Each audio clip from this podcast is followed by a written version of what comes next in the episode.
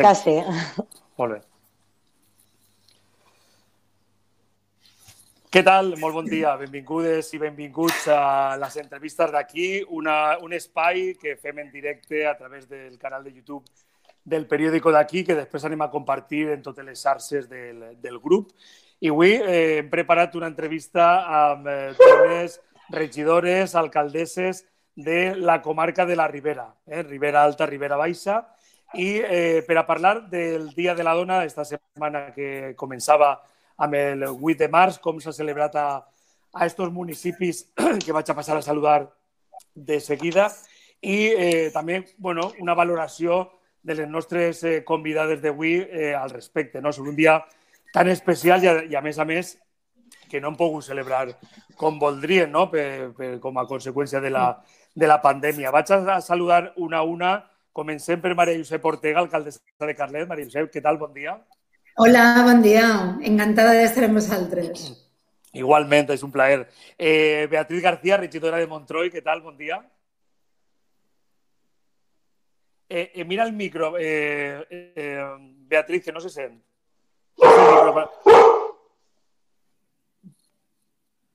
Jo no te sent. Eh, sentiu a, a Beatriz? No. No, Beatriz no, no, no, se no l'escoltem. Ara, crec. Ara sí. No? Ara, ara me sentiu. Ara sí. Ara sí. Encantada, que es un plaer per a mi participar entre, en la tertúlia entre tantes dones. Molt bé. El, així la, el, el error soc jo, el presentador, eh? I també salude a, a Gemma Navarro, regidora de Sueca. Bon dia. Hola, molt bon dia. Un, un orgull estar així, que m'hageu convidat i bueno, que els homes també eh, estiguen involucrats en aquest tema perquè a la, a la fi som quasi tot dones i, i que els homes també s'involucren és un plaer. Jo crec que no, eh, és obligatori. Eh? Nosaltres hem d'estar en la mateixa lluita perquè és una lluita per la igualtat. O sigui que, eh, a banda, jo sóc un lluitador del col·lectiu LGTBI que me, també me correspon personalment, o sigui que estem en la mateixa, en la mateixa eh, eh, línia. És que falta Laura Fortea, regidora de Sollana, ara la saludarem si se reincorpora, que s'ha eixit de, de sobte, però anem a, començar, si vos sembla, com ha sigut esta setmana eh, tan important eh, que començava el dia, el dia 8, però que no s'ha pogut celebrar com era, era habitual. Si voleu, comencem per Maria Josep Ortega, alcaldessa eh, de Carlet. Sí, bueno, jo, eh, la veritat és que enguany ha sigut un dia, un, un any, clar, tots ho sabem, no? que passarà la història per totes les celebracions, totes les commemoracions i totes les dates senyalades que van a ser distintes i que sempre les recordarem com el dia de la dona o el mes de la dona o la setmana de la dona distint de pandèmia. Eh, nosaltres, a mi no m'agrada parlar de celebració d'aquest dia, perquè aquest dia, lamentablement, encara no tenim eh, res a celebrar. És un dia que és un dia de, re, de reivindicació, és un dia de reflexió i és un dia per a donar visibilitat a les desigualtats que encara existeixen. Eh, nosaltres a Carlet, eh, fixeu-se que fa només sis anys no n'hi havia ni regidoria de la dona. I eh, les, coses que se celebraven la Setmana de la Dona o el mes de la Dona que se celebraven eren tallers de patchwork, tallers d'automaquillatge, tallers de ball, tallers de cuina. Vull dir, en cap moment se plantejava què significava realment el 8 de març. Nosaltres, des de que arribarem, la veritat és que canviarem aquest concepte i involucrarem a tota la xarxa de dones i d'homes en, en el nostre poble per a que s'involucraren en aquesta realitat, no? en aquesta visibilitat. La veritat és que nosaltres celebrem un mes, és el març en femení, li diguem. I enguany ha sigut un tant especial perquè el nostre caràcter que ens agrada tant abraçar-nos, besar-nos, ajuntar-nos i eh, no ha pogut ser. Per tant, ha sigut absolutament tot virtual. Han sigut activitats pels centres, hem omplit el poble de, de murals gegants on se conta l'experiència de dones veu que ens han enviat la gent del poble. Són minibiografies i com, què significa això dona veu per a cada persona. A més d'això, hem tingut eh, classes de... hem enviat llibres eh, feministes, en clau feminista, a tots els centres de primària, secundària i, de, i, als, i als instituts. Hem fet també activitats lúdiques, com no? Eh, S'han donat classes de pilates online i tot en, en clau eh, per a poder fer coses malgrat la pandèmia. Està clar que no ens hem pogut reunir, no ens hem pogut concentrar, no hem pogut llegir un manifest. A Secarle tenim una casa de la dona, la Casa de la Dona on se fa acompanyament a les dones des de que comencen a pensar-se si denuncien fins a la seva incorporació al treball o a la societat sense por. Eh, també han, han fet moltíssimes activitats, la qual cosa fa que s'hagi visibilitzat. No com ens agradaria, evidentment, són molt valencians i ens agrada molt tocar-nos, abraçar-nos i viure d'una altra manera, però hem fet el que, el que hem pogut. El que, el que, efectivament, el que s'ha pogut. Eh, Beatriz García, regidora de Montroi. Bon dia. Mireu, pues, eh, eh, aixina a, a grandes rasgos, eh, eh, a l'Ajuntament de Montroi no existís una regidoria com a tal, regidoria d'Igualtat. Tot això eh, ve de la mà de la regidoria de, de Serveis Socials eh, eh, anys enrere jo no recorde que l'Ajuntament s'haguera fet ni cap commemoració ni, ni cap reivindicació sobre el Dia Internacional de la Dona. Enguany, eh, sense moltes ambicions, el que, lo que s'ha treballat des de la regidoria de Serveis Socials ha sigut una campanya de sensibilització. Com? Eh, hem contactat en dones treballadores del poble, del sector primari, eh, sobretot de l'agricultura i de l'apicultura, val? per a donar-li eh, eh, visibilitat a aquestes professions que moltes vegades han estat masculinitzades pues, en dones eh, eh, reals, dones properes, dones del poble que tot el món eh, eh, coneix, hem fet un vídeo píldora eh, per a sensibilitzar el que és això, no? que les dones estan, però no només les dones del sector primari, no? sinó aquelles dones que per el rol que ne tenim adquirit no, com a, a, a ser les encarregades de les cures i de la criança, també han, han estat reflexades. Eh, eh, què volíem en això? Pues, eh, donar a entendre a la població en un poble xicotet no? que, que aquestes dones estan ahí, i són dones reals. Eh, ha sigut un, un vídeo que n'ha tingut prou èxit no? perquè la gent se sent eh, eh, com identificada no? en, en, en la empresària, xicoteta empresària del comerç local que du la botiga, la fornera i de més. Eh, sabem que és un any complicat, que no és un any per, a, per, per responsabilitat per eixir al carrer, la pandèmia mana, però jo crec que va quedar en la ment de, de totes les dones que estic d'acord en, en Maria José, no? quan diu que no és un dia de celebració, és un dia de reivindicació, perquè encara queda molta feina per fer eh, eh, tenim que eh, celebrar sí, a, a, a aquells logros no, de les dones que han vingut abans, però encara ens queda molt per treballar. Mm. Eh, trencar eh, eh, estereotips eh, de gènere, eh, eh, els rols no assignats a les dones de la criança i les cures, eh, eh, el sostre de cristal no, que ne tenim, que no, o el suelo pegajoso que no ens deixa per, per això, no? per aquests rols que pareix que, que sempre tinguin que, que estar. Eh, pensem que el treball que s'ha fet des de l'Ajuntament, des de la regidoria de, de serveis socials, ha sigut bo perquè, perquè eh, anem a començar no? a treballar en això, perquè ja vos dic, eh, el tema de la dona, el tema de la igualtat no, no, no s'havia ni commemorat, ni reivindicat, ni, ni treballar. No?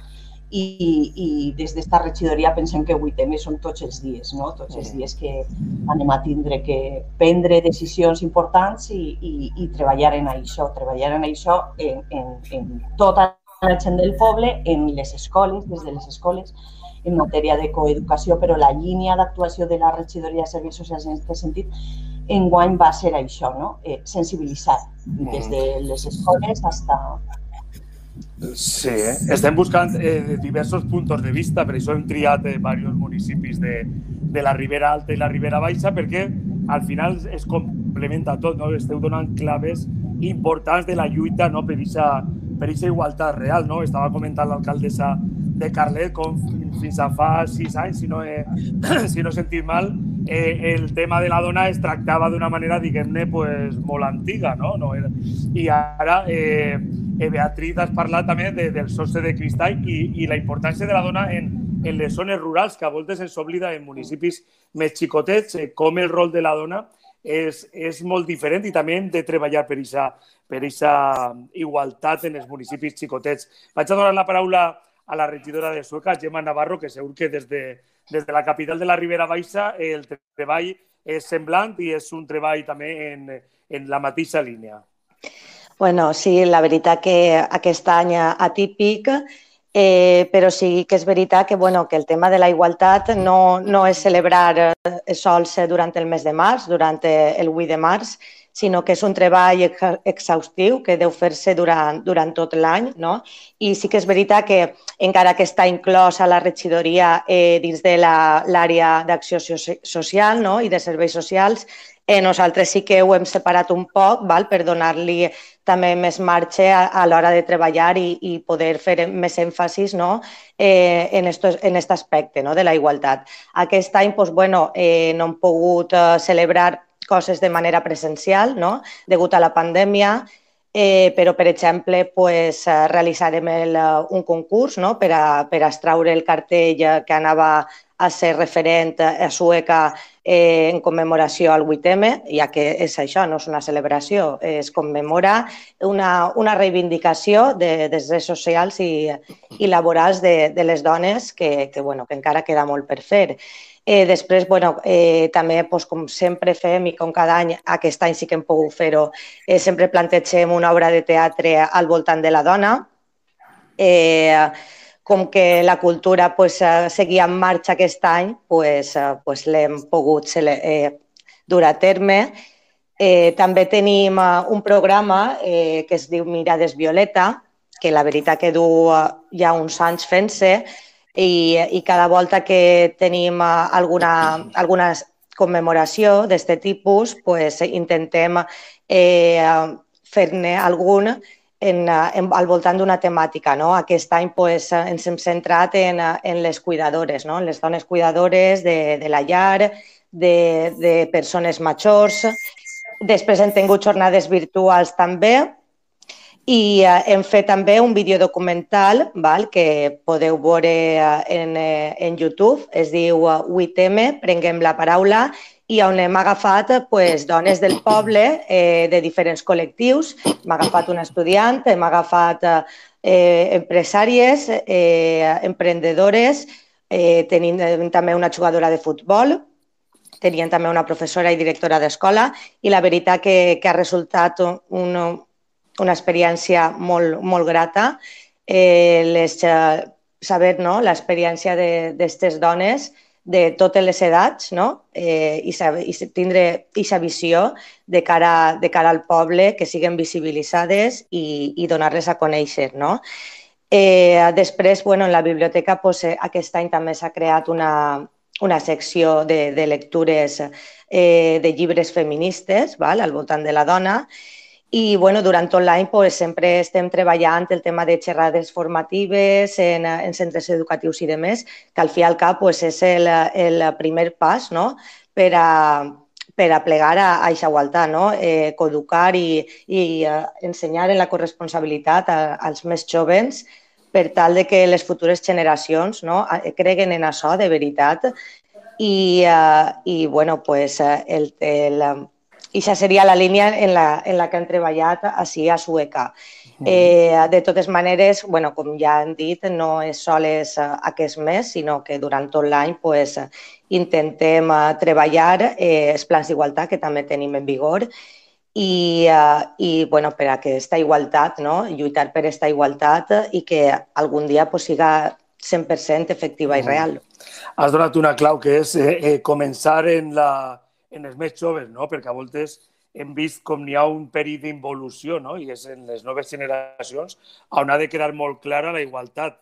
Eh, tant eh, eh, aquests controls que hem vist de mòbils i de, i de mm. possessió i de masclisme que tornem a veure i hem d'estar de, molt vigilants en, en les famílies i en les escoles, sobretot, i després des dels ajuntaments, que sou l'administració més pròxima, és on esteu fent un treball extraordinari. Jo crec que eh, eh, no és un treball d'un mes, sinó que, com estava dient eh, Gemma, és un treball de tot l'any. Anem a saludar eh, a la regidora de Sollana, Laura Fortea, que s'havia eh, caigut de la connexió i, i ja pots intervindre i contar-nos a Sollana com ha sigut esta setmana típica. Bueno, bon dia a totes i a tu també. Val? I res, es veu que la connexió hacia l'Ajuntament no és molt bona, perquè de repente desapareu del mapa. Pues bé, no he pogut escoltar el que han dit, però m'imagino que tots eh, més o menys estem igual. Eh, enguany ha sigut un any molt, molt raro i no s'ha pogut fer, encara que jo també, per lo poc que he sentit de la meva companya, soc el mateix pensar, que el tema de la igualtat i el tema de la dona no és una cosa d'un dia. Els meus companys de l'Ajuntament saben que jo soc prou cascant en això, de que això és un dia a dia i n'hi ha que pelear-ho tots els dies i treballar-ho tots els dies. Està bé que se commemore un dia en particular, però que no és sols aquest dia o aquesta setmana, és tot l'any. Entonces, enguany ens hem reinventat un poc i ho hem fet tot online. Vull dir, no hem fet ninguna cosa presencial. El poquet que hem fet, hem fet un parell de un de contes per a xiquets online i una obra de teatre per a adults també online.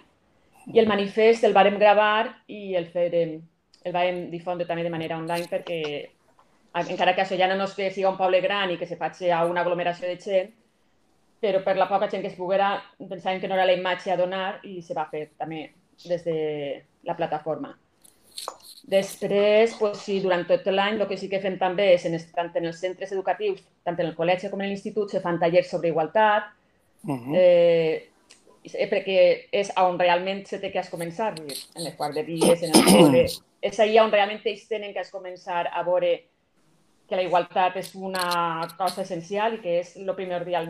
Això és una que n'hi ha que lluitar sempre i s'ha de començar des de baix.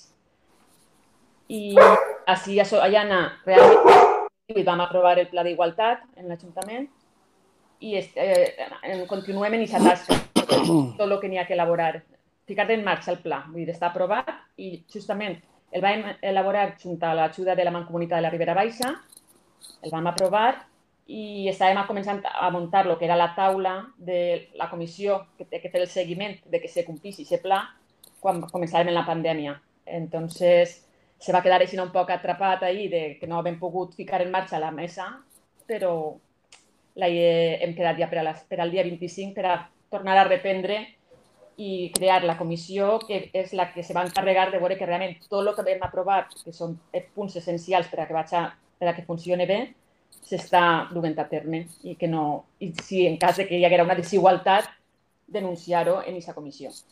Uh -huh.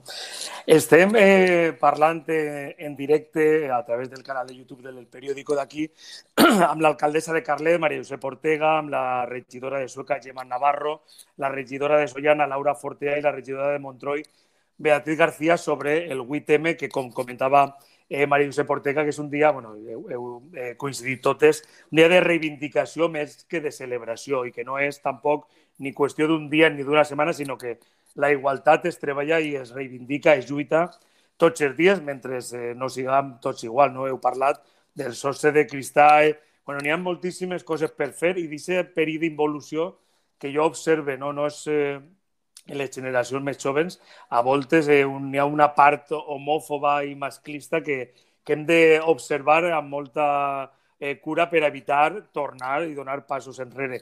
I parleu també de plans d'igualtat. Eh, eh, plans d'igualtat també se treballa moltes voltes el llenguatge inclusiu en els plans d'igualtat als ajuntaments, que és, que és algo simbòlic, però jo sempre dic com a periodista que el llenguatge amaga i té darrere una part tan masclista, si, si l'analitzem, que és molt important. Eh, també és de veres que des del punt de vista periodístic eh, jo que intento usar, que a voltes no m'equivoque, eh, el llenguatge inclusiu, pues, és molt complicat en el periodisme eh, pues, dir todos i todas, de dir pues, totes les persones, perquè el, la economia del llenguatge eh, és, és complicat, no? però eh, com heu treballat aquests plans d'igualtat, si es teniu eh, el llenguatge inclusiu, i també m'agradaria una opinió de com observeu l'evolució d'esta reivindicació de lluita que jo torne a l'exemple que, que posava l'alcaldessa de Carlet de com eh, es tractava el tema de, de la dona no? fa uns anys, depèn de l'Ajuntament i de, de moltes eh, de, dels ajuntaments i de, i de molts entorns, no? com ha evolucionat també eh, la manera de, de reivindicar i de treballar des de les administracions públiques. Eh, no sé si voleu seguir el mateix ordre i si no, pues, eh, com vulgueu. Si voleu, comencem amb, amb l'alcaldessa de Carlet. Sí, bueno, eh, bueno, primer que res, si me permets, m'agradaria eh, dir que bueno, jo estic així com a alcaldessa, però la, la persona que porta la regidoria de Dona i Igualtat és Carla Cebrián, que l'està portant durant dos anys, quasi dos anys estupendament, i la, que, la primera regidora que va posar la llavor, que va fer, va mm, fer eh, la Casa de la Dona, va posar en marxa totes les accions des del punt de vista d'igualtat de reivindicació feminista en este poble va ser Maria Josep Fernando Arena. Vull des d'ací fer un agraïment molt especial a aquestes dues persones que han lluitat per la igualtat eh, de tota la societat en el, en el nostre poble. I, com no, per la, pel tema de, del, del masclisme que, se, que patim, aquests micromasclismes, com tu dius, que no es donen compte, no? Micro, micromasclismes que estan en el llenguatge i que moltes vegades no es donen compte, perquè és un patriarcat que, estem, que són tants segles i segles de patriarcat que ho tenim gravat en l'ADN. Ho hem mamat en les nostres cases i les nostres mares i pares ho mamaren i els nostres germans i... Aleshores, és molt difícil i la tasca que estem fent i que s'ha fet en els últims anys és molt dura. El Pla d'Igualtat de Carlet, nosaltres precisament ara estem revisant-lo perquè ja el teníem fet de la passada legislatura i ja tocava renovar-lo. Nosaltres, respecte al llenguatge de, de gènere, per a intentar fer un llenguatge inclusiu, formarem a tots els, a, tots els funcionaris de l'Ajuntament i donarem una sèrie de xerrades. Eh, N'hi havia una comissió de seguiment, que és la que estava, bueno, encara està fins que tinguem ara la, el nou pla, i la veritat és que ha estat, és una ferramenta importantíssima. Jo penso que, que no de baix és obligatòria, perquè, vulguis o no, fa treure la llum coses que no ens donem compte. És que fins i tot en impressos d'estos de, de l'Ajuntament, bueno, pues, eh, eh, impressos per a eh, els enterraments, posava l'alcalde. I, I això venia de anys i anys i anys, pues, pues mira, no, és que ara n'hi ha una alcaldessa, n'hi haurà que canviar això. O l'edil, eh, coses així que diu, o el regidor, i, i el mai se parla o en genèric o, o parlant en un llenguatge inclusiu. Aleshores, aleshores este pla d'igualtat també ens va fer veure coses que, que abans no les veiem i que és importantíssim. També, com no, fer un seguiment per a que la gent que es veja vulnerat en el, en el seu lloc de treball eh, i trobe qualsevol agressió, tant a nivell d'acosament com una, no sé, qualsevol cosa, aquesta comissió de tenir coneixement, posar-se en contacte amb tots els sindicats i s'ha de fer una actuació. Els plans d'igualtat han de ser necessaris i obligatoris el seu seguiment tant en les institucions públiques com en les privades. I des d'ací faig una reivindicació a aquestes ferramentes que són fonamentals i que ens van atraure a, a les dones i a tota la societat, perquè pensem que, que el feminisme no és com tot, moltíssima gent pensa, la superioritat de la dona respecte a l'home. No. El feminisme no és el contrari del masclisme. No. El feminisme el que lluita és per la igualtat. I per això hem de fer comprendre a molta gent, sobretot persones majors, que és més difícil entrar que aquesta gent jove que estan ara educant-se i que ja estan mamant en primera persona i des de xicutius, cal explicar-los que, que cal que ens involucrem tota la societat, homes i dones. I només així podrem aconseguir l'igualtat, perquè l'igualtat la portem tots dins eh, genèticament. Només n'hi ha coses biològiques que es diferencien, però això també són enriquiments. Però hem de lluitar perquè puguem anar tots de la mà. Una societat de la mà és una, una societat que triomfa i és una lluita en positiu. I és increïble que encara estem parlant de la importància de la igualtat, que és, a mi me, me sembla algo tan natural, com tu comentes, que és algo natural, que som iguals. És, però mm, malauradament no, en la pràctica no ho som. Eh, Beatriz García, regidora de Montroi. El, el micro, el micro, eh, Beatriz. No, el, el micro el tens apagat. El micro el tinc apagat. Ah, ara sí, ara sí. Ho sent molt lluny, molt lluny. Sí? A veure, doncs vos explique. Així el Pla d'Igualtat va néixer eh, no té ni un any des de que el varen aprovar. Jo crec recordar que se va aprovar a maig de, 2000, de 2020. Maig de 2020? No, un poquet abans, a febrer de 2020. Eh, a veure, el Pla d'Igualtat que està aprovat a aquest Ajuntament el que estem fent ara en aquest pla és fer una revisió, perquè eh, des del meu punt de vista els plans d'igualtat han de ser reals. És un pla eh, d'igualtat únicament per a l'Ajuntament de Montroi, no és a nivell municipal. Val? Eh, aleshores, ara estem en la fase de eh, fer unes remodelacions d'aquest pla d'igualtat i donar-li formació.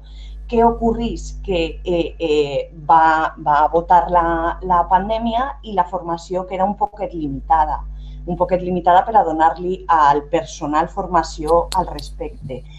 Eh, en què anem a treballar? Clar, aquest pla eh, d'igualtat contenia un, un ventall d'accions eh, que realment caldria avaluar si són reals o no són reals per a l'Ajuntament. Val?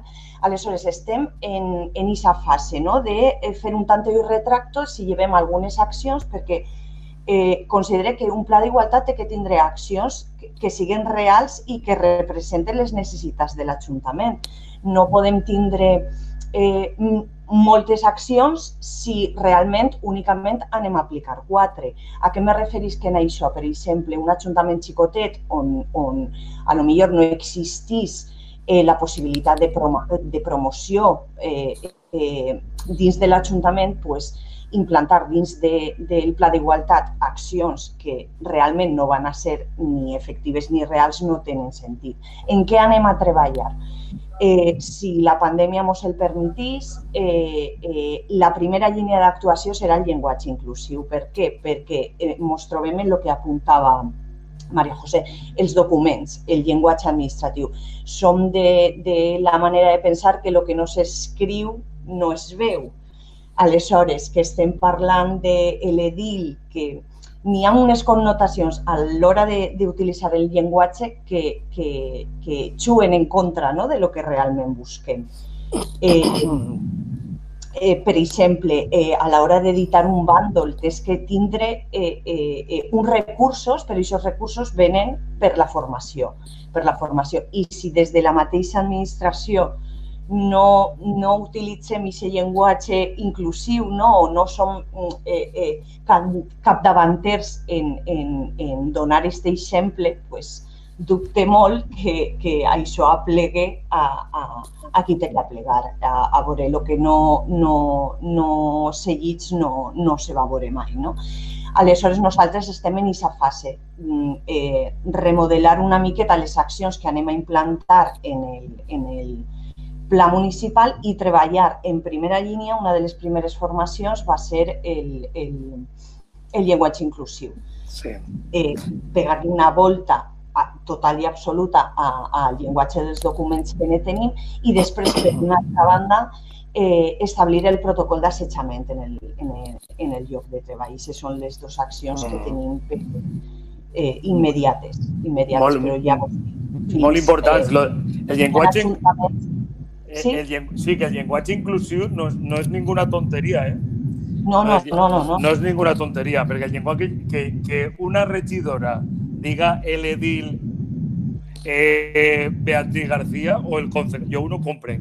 Yo en este diario desde siempre, o he treballat, yo siempre he utilizado concejala. Me parece una cosa tan natural, es decir, la concejal, yo no. El país acaba de cambiar el libre de estilo y cree que acepta concejala, però edila no, per exemple. Pues jo utilizo edila. Si és edil, és edila. Si és concejal, és concejala. I si és abogado, és abogada. Per a mi, eh? Però bueno, i és molt important eh, dir el president, l'alcalde presidente d'un municipi, si és alcaldessa, eh, me pareix vamos, del segle de neu. Vaig a donar-li la paraula a, a Gemma Navarro, a la regidora de Sueca.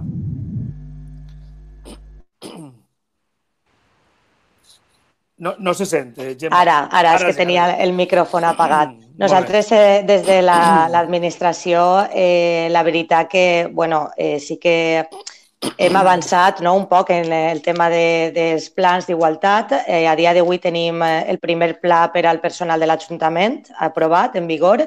Eh, després tenim també el segon pla ja eh, per a la ciutadania.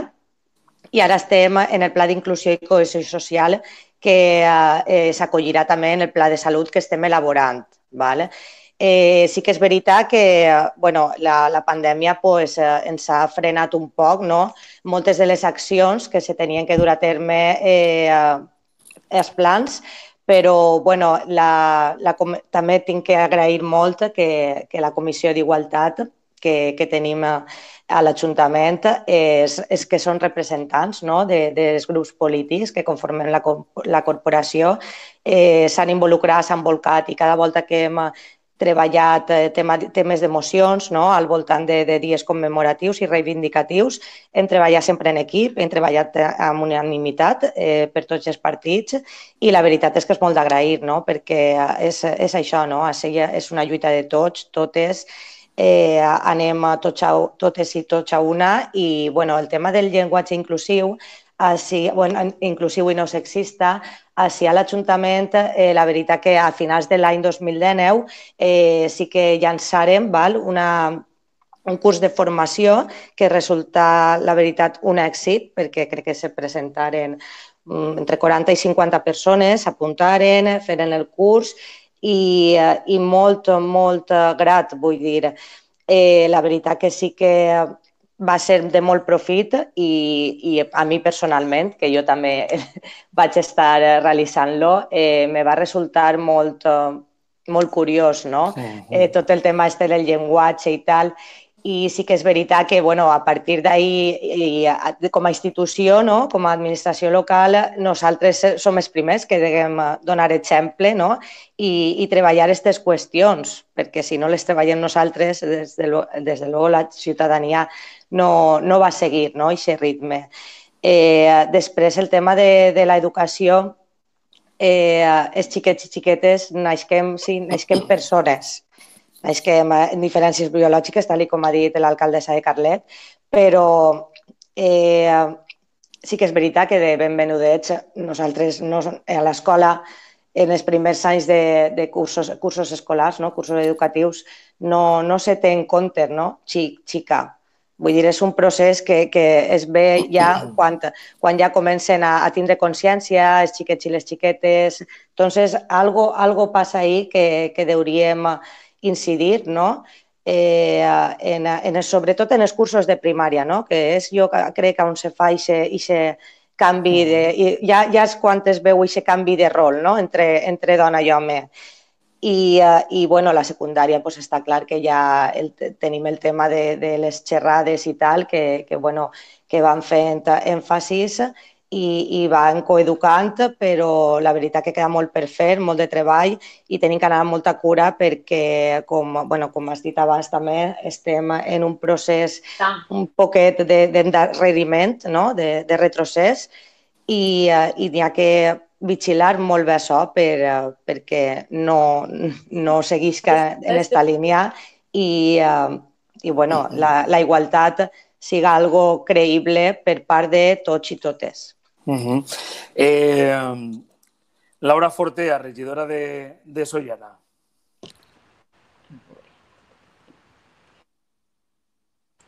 Hola de nou. Ara sí. Ara sí. Eh, bueno, jo em repetisco un poc perquè abans ja he parlat un poc sobre el, el pla d'igualtat que tenim, però bueno, ho desenvolupo un poc més. Eh, com bé he dit, el pla d'igualtat que tenim nosaltres aprovat sí que és un pla mm, ja real, és un pla que ja se va fer en les punts que realment sí que se poden atacar des de dins del, des, des de l'Ajuntament, les coses que sí que se poden aturar a terme, són punts reals que realment estan com aquell que diu ja tots complits. El llenguatge inclusiu ja, nosaltres ja modificarem, basant-nos en aquest pla, tota la documentació que hi ha a l'Ajuntament està ja tota modificada, amb el llenguatge inclusiu. Se va fer formació per a tots els treballadors de l'Ajuntament, va ser molt, ben, en, molt bona acollida, ells mateixos van ser els que es van involucrar en, en canviar la documentació, perquè es, es va motivar molt. La formació que se va fer realment va ser molt ben acollida i tots van motivar i van pensar que el primer que anava a fer era, era canviar tota la documentació eh, la bolsa de, de empleo que se va a crear per a la policia ja s'han tingut en compte tot el que hem aprovat en el Pla d'Igualtat, ja tenim una dona policia, estem molt contents en ella i la idea és pues, anar implementant tot el que se va aprovar en aquest pla, anar implementant tot encara que queden molts pocs punts que no estiguen ja implementats. Per això era lo de la comissió que he comentat, que teníem una comissió, però que ens pilla el, tot lo de la pandèmia no se pogué dur a terme, i aquesta comissió s'encarregarà realment de veure que sí, que s'està duent a terme tot, que estem molt implicats en la igualtat. És més, eh, la idea és, junt a la Mancomunitat, anem a llançar també l'ajudar a les empreses a crear un pla d'igualtat dins de la seva empresa. Tant l'Ajuntament com la, la, la Mancomunitat anem a ajudar-los a elaborar-los a totes les empreses que estiguen interessades en tindre un pla i en fer un seguiment per a que no siga sols cosa municipal, sinó que abarque a, tots, a totes les persones. Vull dir, que no se quede, este pla no se quede sols per a nosaltres, que siga, s'amplie a, a la resta del municipi. I això és un poc la, la idea que estem duent a terme així, en aquest Ajuntament.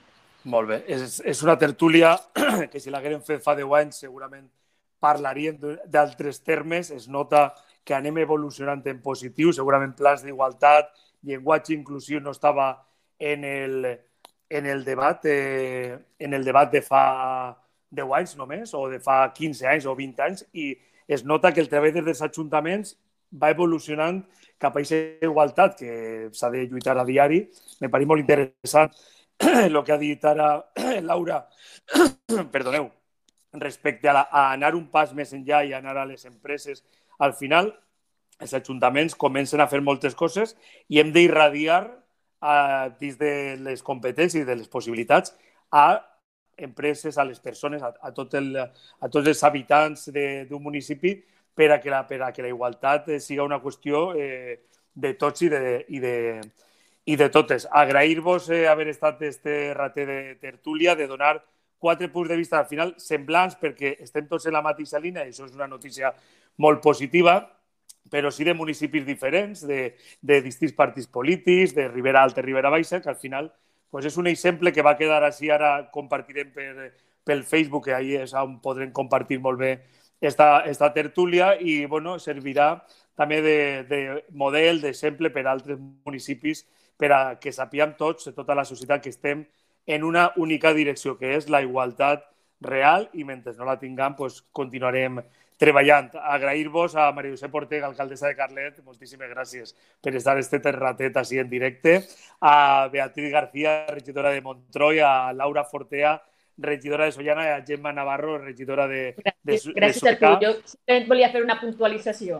Sí. Crec que és mm, molt bo que totes eh, eh, tenim la mateixa idea. Vol dir, mm. tots creguem en la igualtat real, en que és una realitat i no és sols paper. Si sí. haverem vist que no estem totes més o menys en la mateixa línia, seria algo més. Crec que és bo Això... que estem en la mateixa línia és una qüestió de societat i, i no de colors polítics, no? Eh, per crear una societat justa, igualitària i així els colors polítics crec que no, no fan falta. Vull dir, de tots tenim la, les mateixes idees i, i la veritat és que és, és molt grat no? veure aquestes coses.